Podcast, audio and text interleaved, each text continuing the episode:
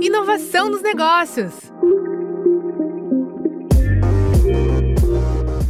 Criatividade é uma das marcas do brasileiro e ela é fundamental para a inovação. Mas essas duas premissas não bastam. É preciso que o empreendedor tenha metodologias que ajudem a colocar em prática os projetos inovadores. De forma empírica, por tentativa e erro, uma boa parte dos empresários acaba adotando novas medidas e provocando mudanças. No entanto, sem um bom planejamento, isso pode representar perda de recursos. Por isso, no segundo episódio da série Inovação nos Negócios, vamos entender como fazer um bom plano de inovação.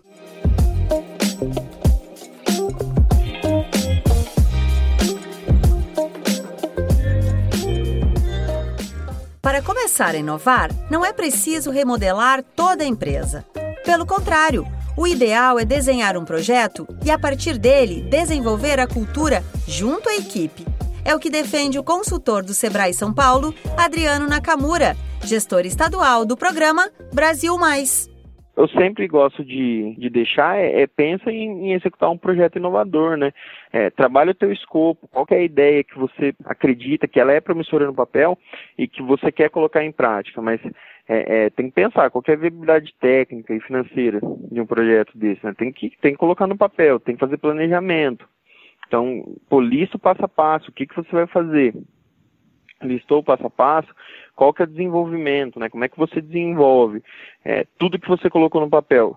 É, foi executado, foi executado corretamente? E aí entra teste e implantação. Pô, vou testar isso aqui para ver se realmente vai dar certo com o número de usuários e aí eu implemento para não, não ter um custo enorme, né? Pensa aí, monta um aplicativo de e-commerce gigante, faz um investimento de um milhão de reais, sendo que você poderia ter se posicionado trabalhando com marketplace que daria o mesmo resultado. Definido o projeto, é hora de detalhar as etapas. Ter domínio sobre o percurso e os objetivos é essencial para um bom diagnóstico, como acrescenta o consultor do Sebrae São Paulo, Adriano Nakamura. O plano de inovação seria basicamente uh, um projeto que você está desenhando, né? Você tem que desenhar, tem que ter um escopo, né? É, o que, que você quer realmente fazer, qual é a ideia que você tem, passar pelo planejamento, então você vai listar, vai é, entender o que, que deve ser feito, vai pensar, poxa, eu quero inovar, eu quero inovar aqui no, na, minha, na minha marca. Tá, o que, que eu tenho que reposicionar na minha marca? É a minha logo? É o desenho? Não, é o posicionamento como a minha marca está no mercado mesmo? Poxa, entendi. Tá, então tá, esse é o meu escopo, é isso que eu tenho que fazer.